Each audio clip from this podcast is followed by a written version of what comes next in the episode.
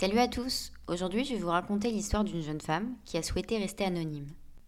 Elle a sorti un livre qui s'appelle Sois mince et tais-toi, disponible sur Amazon, et a choisi comme pseudonyme Anna Becca.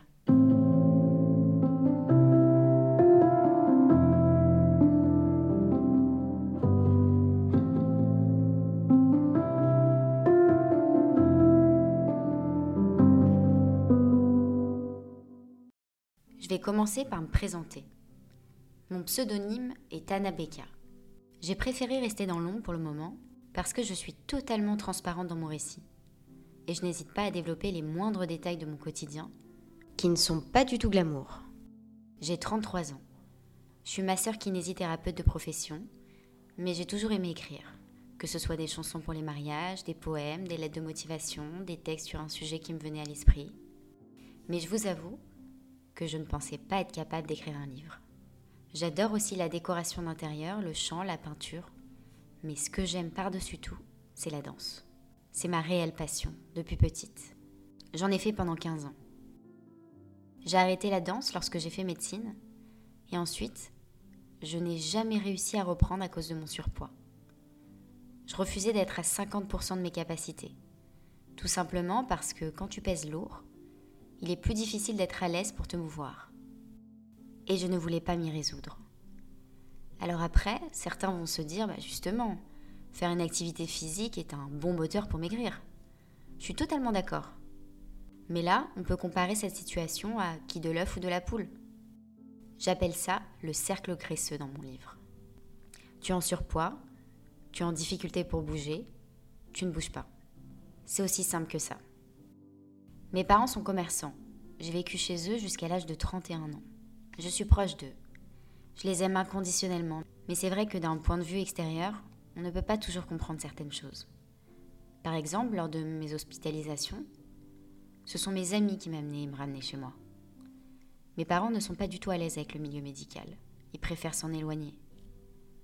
Peut-être parce que pour eux, c'est synonyme de mauvaise nouvelle. Je ne sais pas. Quoi qu'il en soit, depuis petite, j'ai été habituée à faire énormément de choses seule. Mais ça, je pense que c'est en lien avec ma sœur cadette.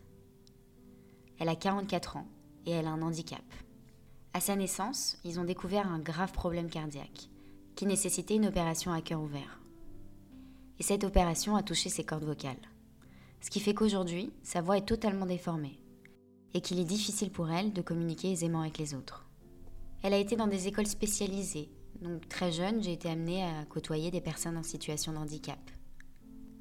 Ce qui a été très enrichissant pour moi. Je pense que mes parents étaient très préoccupés par ma sœur. Donc ils avaient plus de raisons de se soucier d'elle, dû à son handicap, que de se soucier de moi. Moi, j'étais un peu la petite fille modèle.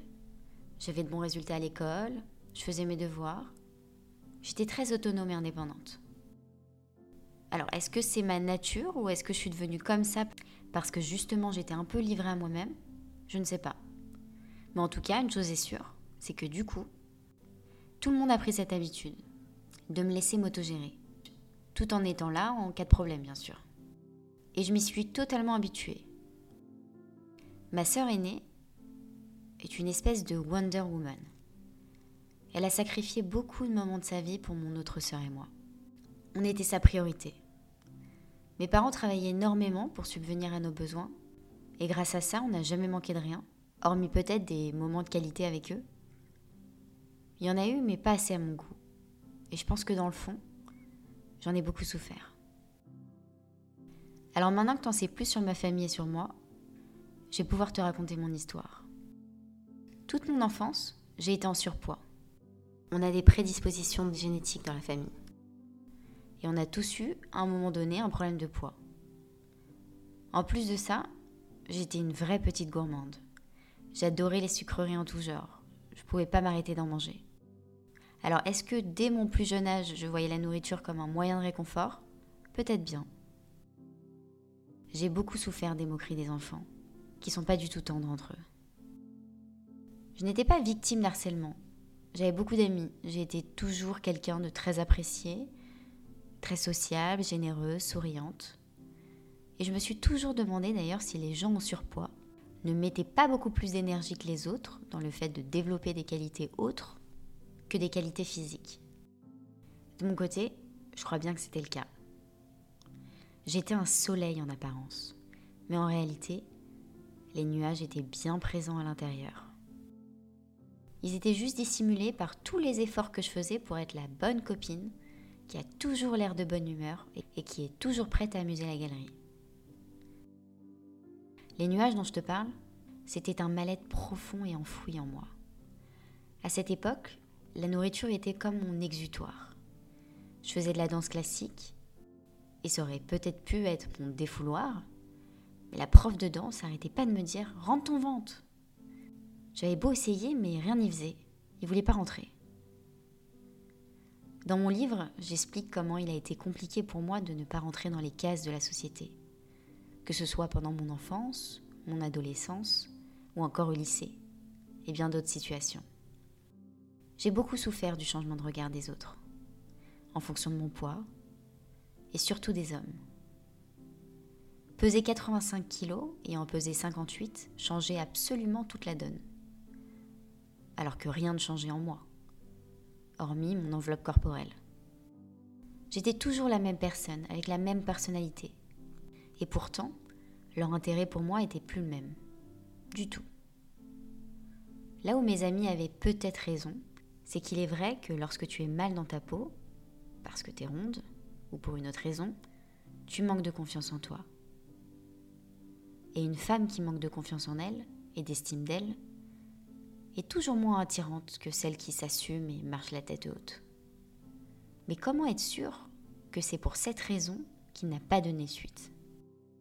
Moi, je reste intimement persuadée que s'il ne l'a pas fait, c'est parce qu'il a été déçu de voir que j'avais des formes, chose que il n'avait pas forcément vue sur les photos que j'avais choisies sur l'application de rencontre. Une belle erreur. Parce qu'en vrai, il vaut mieux être honnête sur la marchandise et arrêter les filtres ou les angles qui vont cacher ton double menton.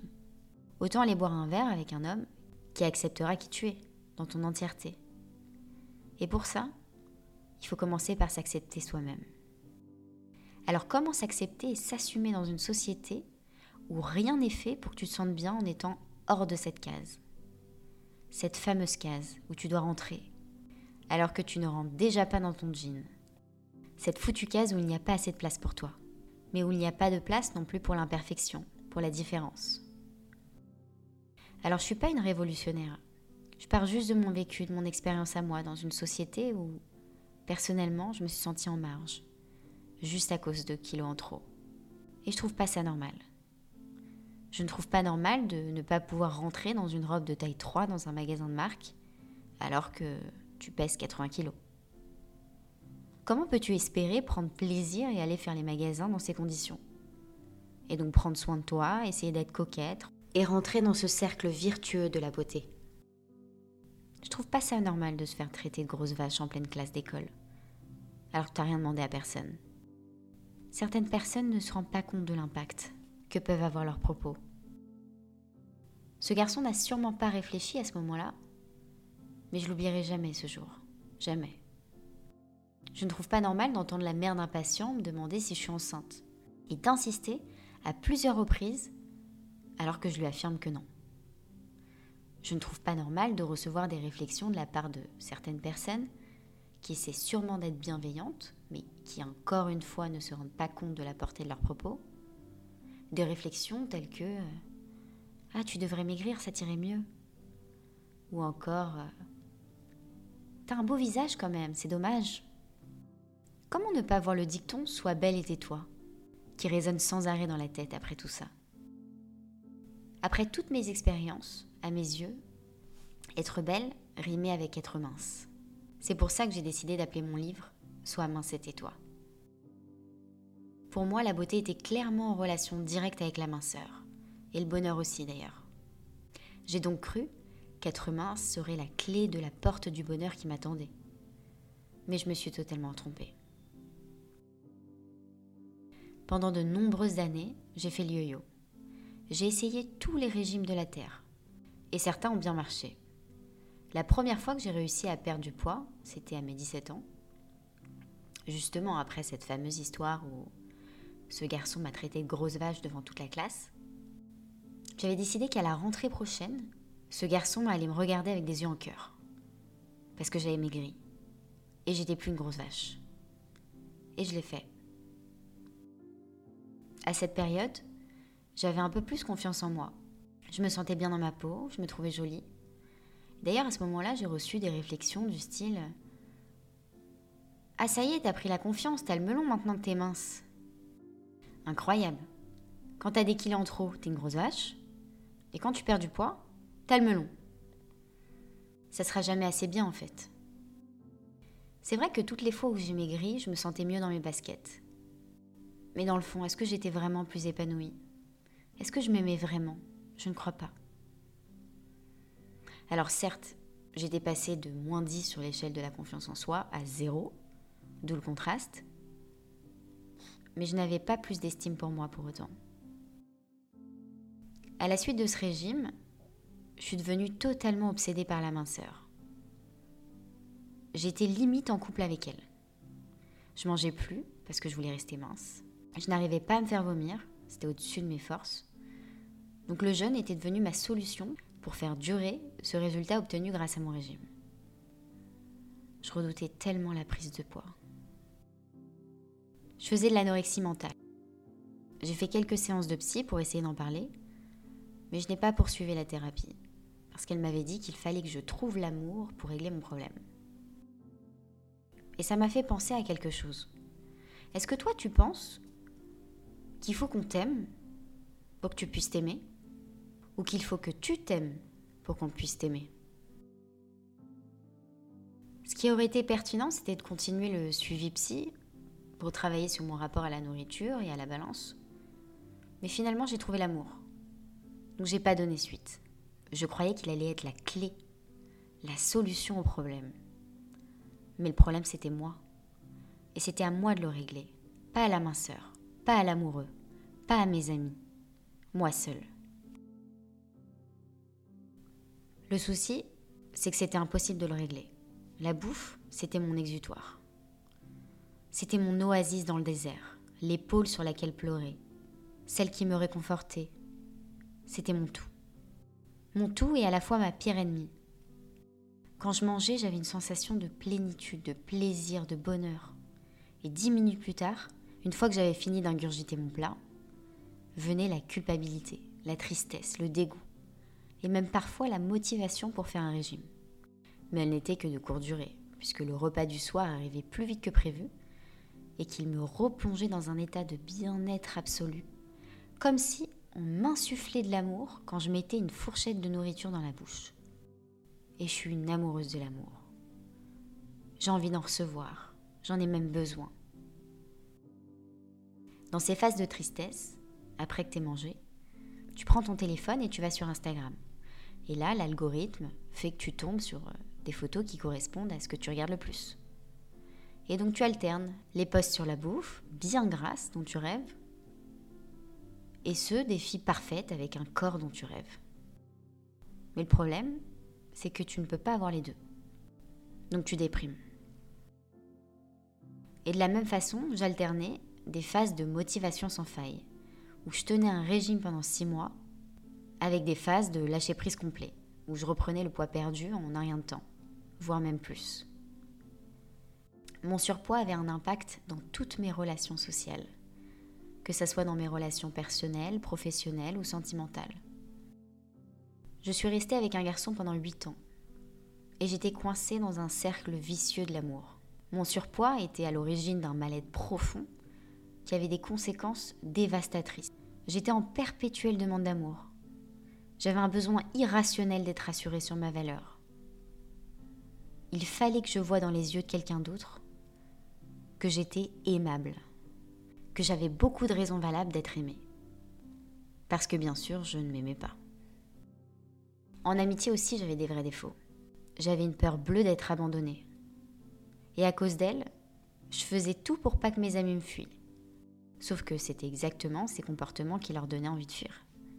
J'étais jalouse, possessive, je prenais tout à cœur.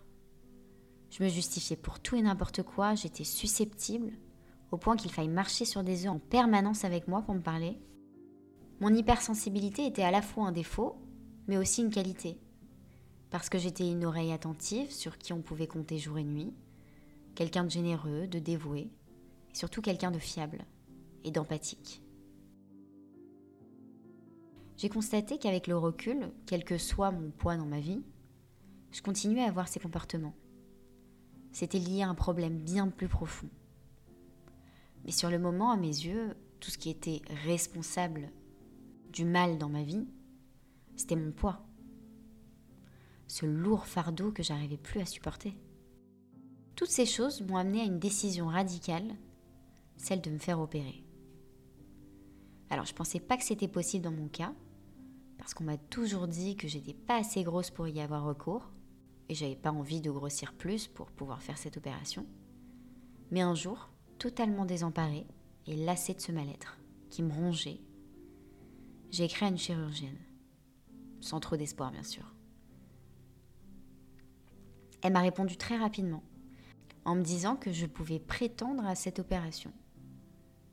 C'est fou, je dis ça comme si j'avais été prise à un casting. Parce que c'était vraiment la sensation que j'ai eue à ce moment-là. J'ai été prise d'euphorie comme si on m'avait prise pour le rôle d'une vie. Et en réalité, c'était ça le meilleur rôle de ma vie, celui d'être mince à vie. Et à 29 ans, j'ai donc décidé que j'allais me faire couper l'estomac. J'ai vu la chirurgienne, une première consultation de 45 minutes, et à la fin on a convenu d'une date, deux semaines plus tard, ce qui est quand même assez court. Je me suis fait opérer le 21 juin 2019. Je me souviendrai à vie de cette date. Elle non plus, elle n'a pas rempli sa promesse. J'attendais beaucoup d'elle. Je ne m'attendais en aucun cas à tout ce qui a suivi. Le post-op a été très compliqué. Mais ça, je le savais, c'était dans le contrat. J'avais des douleurs partout. Aux abdos, puisqu'ils ont été coupés. Au dos, à cause de ma posture antalgique. Au ventre, aux épaules. J'avais énormément de reflux, de nausées, je vomissais beaucoup.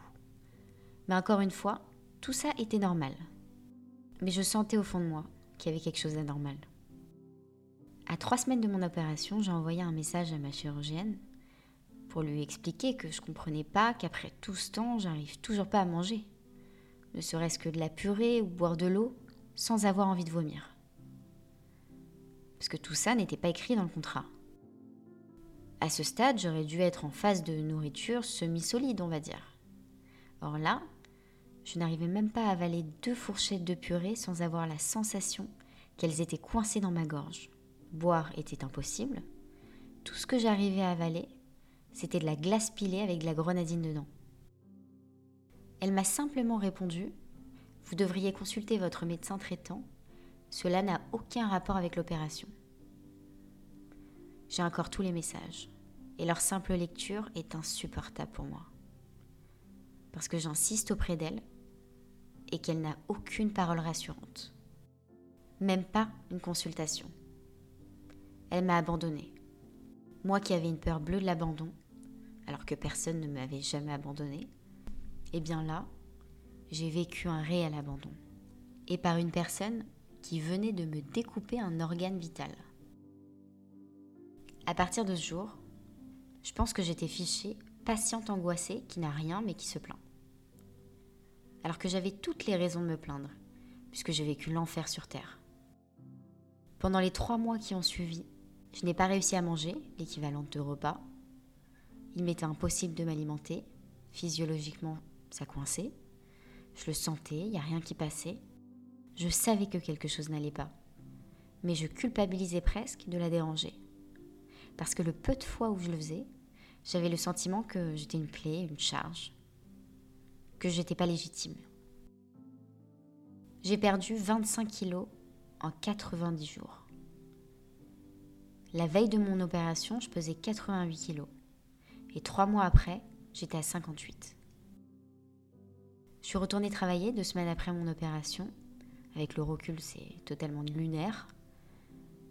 Même sur ça, elle n'a pas été claire. Elle ne m'a pas préparée à tout ce qui aurait pu se passer au fait que j'aurais besoin peut-être d'un mois de repos après l'opération. Elle m'a pas expliqué ce qui allait se passer dans le cas où ça roulerait comme sur des roulettes, et elle m'a encore moins aidé à comprendre ce qui m'arrivait. J'étais l'ombre de moi-même. Tenir debout était insoutenable. J'essayais de continuer à vivre, parce que j'avais pas du tout envie de me couper du monde à cause d'un estomac coupé. Mais tout était un effort. M'habiller, parler, respirer, sourire, monter trois marches d'escalier. J'étais dans un état de fatigue que j'avais rarement connu. Je perdais mes cheveux à tel point qu'il y en avait plus sur l'oreiller que sur mon crâne. Je souffrais en silence. Et le peu de fois où elle me voyait en consultation, elle ne mesurait pas l'ampleur de mes souffrances. Elle me laissait repartir avec des anti-reflux sans réellement m'expliquer ce qu'il se passe. Elle m'a tout de même hospitalisée un moment parce que euh, elle pouvait tout de même pas passer à côté de mon état physique et psychologique. Mais même si elle m'a gardé une semaine, je suis repartie avec aucune réponse. Visiblement, c'est qu'une inflammation qu'elle aurait traitée. Et elle m'a fait des perfusions pour me complémenter. Elle m'a aussi donné du Lexomil, un tranquillisant. Je n'avais absolument pas besoin de tranquillisant. Ce dont j'avais besoin, c'était de comprendre cette situation et de la régler. En décrivant tout ça, je me demande comment j'ai pu tenir trois mois. J'ai des souvenirs qui me reviennent aux urgences, seule, en pleurs, à bout de force. Après trois mois, et un peu d'insistance de ma part, on fait des examens. Et elle m'explique que j'ai un reflux trop invalidant et que ça nécessitait de faire une transformation en bypass. Mais d'autres chirurgiens m'ont expliqué qu'en réalité, mon estomac avait fait ce qu'on appelle un twist. Donc il y avait un rétrécissement à un endroit qui était responsable de la formation d'une petite poche au-dessus. D'où le reflux, la sensation de blocage alimentaire, l'envie de vomir, etc. J'ai décidé de faire cette fameuse transformation en bypass. À ce moment-là, on aurait pu me dire n'importe quoi, je l'aurais fait. Je voulais juste que ce calvaire s'arrête. Mais en réalité, il a juste laissé place à un autre, plus intense, plus douloureux et plus compliqué sur la durée. Le bypass, c'est une déviation de l'intestin. Et ça rend ton transit plus court. Ce qui fait que tu élimines tout ce que tu absorbes, même les nutriments. D'où l'importance de prendre des compléments alimentaires et d'être suivi dans un hôpital pour être sûr que tout va bien. Parce que les carences peuvent être responsables de plein de troubles neurologiques ou encore d'une fatigue intense. C'est pour ça que j'avais pas choisi cette opération à la base.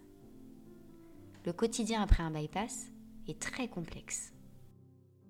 Donc c'est reparti pour une phase post-opératoire. Donc en trois mois, j'ai subi deux opérations chirurgicales pour obèse, alors que je n'étais pas obèse. J'ai choisi la première opération, mais j'ai subi le fait qu'elle ne se passe pas comme prévu. J'ai subi l'abandon de celle qui l'a pratiquée et j'ai subi les conséquences sur mon corps, sur mon état psychique et mental et j'ai subi ce foutu bypass dont je ne voulais absolument pas. Mon quotidien était chaotique, comme mon transit. C'était l'anarchie totale. C'était écrit sur mon corps que je souffrais. Je n'avais plus de muscles, même si j'en avais jamais vraiment eu. Je faisais pitié. Je tenais à peine sur mes jambes, qui étaient devenues des bâtons tout fins. Alors je voulais être mince, c'est vrai, mais là, mon corps ne ressemblait en rien à l'idée que je m'étais fait. Cinq mois après tout ça, je pesais 47 kilos. Je n'étais plus que l'ombre de moi-même. J'allais au travail pour essayer de me maintenir en vie, mais tout me rappelait que j'étais en train de survivre. J'ai annulé un nombre incalculable de séances, soit parce que j'étais bloquée dans ma résidence secondaire, les toilettes, soit parce que je devais absolument rentrer chez moi. Je faisais des malaises tout le temps j'avais une peur bleue de manger parce qu'un repas était associé à toutes les conséquences désagréables, les reflux, les douleurs de ventre, les bruits de ce qui se passait dans mon estomac en folie, les nausées. J'ai essayé de survivre pendant un an. J'ai essayé de continuer à vivre ma vie. Mais tout mon entourage a vu que ça n'allait pas. Moi qui étais solaire avant, je n'avais plus d'énergie pour rire ou même de parler. Je n'avais plus envie de rien. J'avais plus de force. Tout ce qui résonnait dans ma tête, c'était que tout ce qui m'était arrivé, c'était parce que je l'avais choisi et qu'il fallait assumer. Je me suis retrouvée dans le noir le plus complet. J'étais dans un tunnel, un tunnel sans lumière au bout. Je voulais plus vivre tout ça. Je voulais que tout s'arrête. À ce moment-là, j'ai fait connaissance avec la dépression. Je pensais pas qu'il était possible d'être paralysé en ayant la capacité d'utiliser tes bras et tes jambes. Je n'aurais jamais imaginé qu'il était possible d'être dans un état de mal-être si profond. J'étais un fantôme. Avant, je prenais beaucoup de place, dans tous les sens du terme. Quand tu rentrais dans une pièce, tu ne pouvais pas ne pas me remarquer. Pas parce que j'étais belle, mais juste parce que je faisais tout pour qu'on me remarque. En octobre 2020, je voulais qu'une chose, c'était disparaître. Il y a un réel tabou autour de la dépression. Et je trouve ça dommage, parce que c'est une vraie maladie. C'est un état. Souvent on m'a dit, mais pourquoi ça va pas? T'as une famille, t'as des amis, t'as un métier, t'as maigri, t'es intelligente. Alors c'est quoi le problème? Mais ça n'a rien à voir avec ça. C'est une histoire entre toi et toi, entre ton cerveau et toi. J'ai d'abord eu une phase où je me suis écoutée, où j'ai arrêté le travail, où je faisais rien de mes journées. Mes amis venaient me voir chez mes parents, je les écoutais parler, mais je participais pas. J'étais là sans être là. D'ailleurs, j'ai très peu de souvenirs de ces moments-là. Ce sont mes proches qui me le rappellent. J'ai pris un rendez-vous chez le psychologue et une de mes cousines m'a traîné chez le psychiatre. C'est ce qui m'a sauvé la vie d'ailleurs. Parce que se dire qu'on peut s'en sortir seul, c'est une erreur. Il y a un déficit d'hormones à combler, et pour ça, il faut être traité. La première chose que j'ai faite, quand j'étais au plus mal, c'est de prendre mon ordinateur et écrire. J'étais dans un état de transe, comme si c'était une drogue. Je n'ai pas dormi pendant cinq jours. Je faisais que taper sur mon ordi sans cesse. Je dis de mon livre que je l'ai vomi. Parce que c'est très représentatif de ma situation. Et je l'ai réellement écrit en cinq jours. Et ensuite, comme je m'étais mis en tête de l'éditer, j'ai travaillé dessus pendant un mois. Pour le mettre en forme, corriger la syntaxe, en faire une meilleure version. Ensuite, j'ai essayé de trouver un appartement à acheter. Je pour trois choses. Aller chez la psy, faire des visites d'appartement et aller chez la psychiatre. C'est tout. Je ne voulais pas que les gens me voient dans cet état. Ce projet d'appartement m'a fait énormément de bien. Parce qu'en plus de l'avoir trouvé, j'ai entamé une phase de travaux qui m'a occupé l'esprit et maintenu en vie. Pendant les travaux, je me suis donc intéressée à la décoration intérieure. J'avais même créé un Insta dans ce sens. J'essayais de me changer les idées, je m'accrochais à quelque chose. Il y a une phrase qui dit J'ai tant de fois renoncé par peur d'échouer, mais l'échec, c'est quand on arrête d'essayer. Faut pas lâcher, accrochez-vous à quelque chose. Peu importe ce que c'est, la peinture, le chant, un projet, peu importe. Continuez. Battez-vous, parce que personne ne le fera à votre place. Quand j'ai écrit ce livre, je me suis plongée dans des remises en question sur la vie, sur moi, sur mes défauts, mes relations sociales. Je me suis demandé pourquoi tout ça m'arrivait et de quelle manière je pouvais m'améliorer. Je me suis demandé ce que j'avais fait de mal dans ma vie et comment je pouvais agir dessus. Mais en réalité, tu peux agir que sur le futur. Alors j'ai décidé d'arrêter de regarder en arrière, d'essayer de mettre en place plein de petites choses qui pourraient m'aider à être une meilleure version de moi-même. Et j'avance. Je me suis intéressée au développement personnel, j'ai beaucoup lu à ce sujet. J'ai regardé des vidéos sur certaines théories comportementales. J'ai fait un peu de méditation, de la cohérence cardiaque, des séances avec une coach de vie, et ça m'a énormément aidé. Les trois suivis que j'avais sur le plan mental, était vraiment complémentaire. Avec la psychologue, j'ai fait un travail de prise de conscience, de remise en question, de compréhension. J'ai compris que pour s'aimer, il fallait d'abord se comprendre. Pour changer, il faut d'abord prendre conscience de qui on est, de ce qui pourrait être amélioré. Et bien sûr, tout est une question de volonté. Je voulais changer les choses. Alors j'ai essayé euh, de tout mettre en place pour y parvenir. Parler à une amie n'est pas du tout l'équivalent de parler à une psy. Ton amie va t'écouter, t'épauler, te conseiller, mais la psychologue, c'est son métier. Elle va te faire explorer des pistes auxquelles tu n'as pas songé. Elle est là pour diriger vers une remise en question sans te juger. Elle t'aide à réaliser certaines choses de ton passé qui ont pu avoir un impact sur tes relations actuelles. Et elle t'aide à t'aimer. Mais je dis bien, elle va t'aider parce que le plus gros travail est à faire par toi-même. La coach de vie m'a donné des axes d'amélioration. Elle t'aidera à mettre en place des choses pour aller mieux, des exercices pour te redonner confiance en toi, des objectifs à remplir jour par jour. J'ai repris la danse aussi. Et ça, ça a clairement eu un impact incontestable sur ma guérison. Comme c'est ma passion, je saurais pas expliquer la sensation que j'ai eue quand j'ai repris, mais une chose est sûre, c'est que c'est grâce à ça que je suis encore en vie. Alors si toi aussi tu as une passion, fais tout ce qui est en ton pouvoir pour la reprendre, dès que tu auras un peu plus d'énergie pour. Aujourd'hui, je suis changée. Mes rapports avec ma famille et mes amis sont plus sains. J'attends moins des gens. Je me suis rendu compte que moins tu attends, moins tu es déçu, tout simplement. Je ne suis plus susceptible, j'arrive même à rigoler d'énormément de choses, j'ai pris du recul, même si ça n'a pas été simple.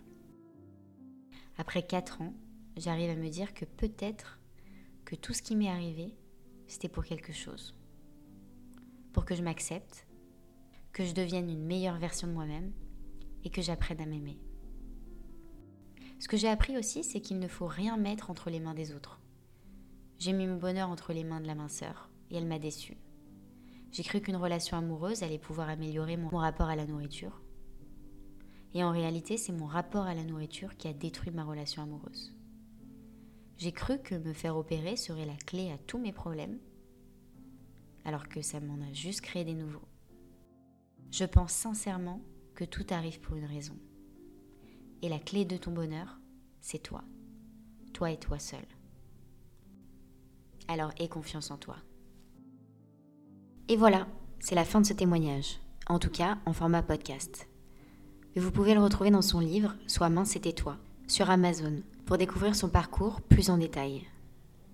Elle a décidé d'écrire ses livres sous forme de tomes pour raconter chaque défi qu'elle a traversé, parce qu'elle ne nous a pas tout raconté.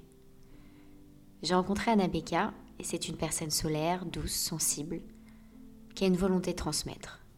Transmettre son histoire, son parcours, ses réussites et échecs, et surtout, vous montrer que c'est possible et que vous n'êtes pas seul. Merci à elle pour sa confiance et merci à vous de l'avoir écoutée. Si vous souhaitez lui écrire, vous pouvez la retrouver sur Instagram sur le compte Sois mince c'était toi. Et si vous voulez m'encourager à continuer cette chaîne, n'hésitez pas à me laisser des étoiles sur Spotify ou Apple Podcast. Merci.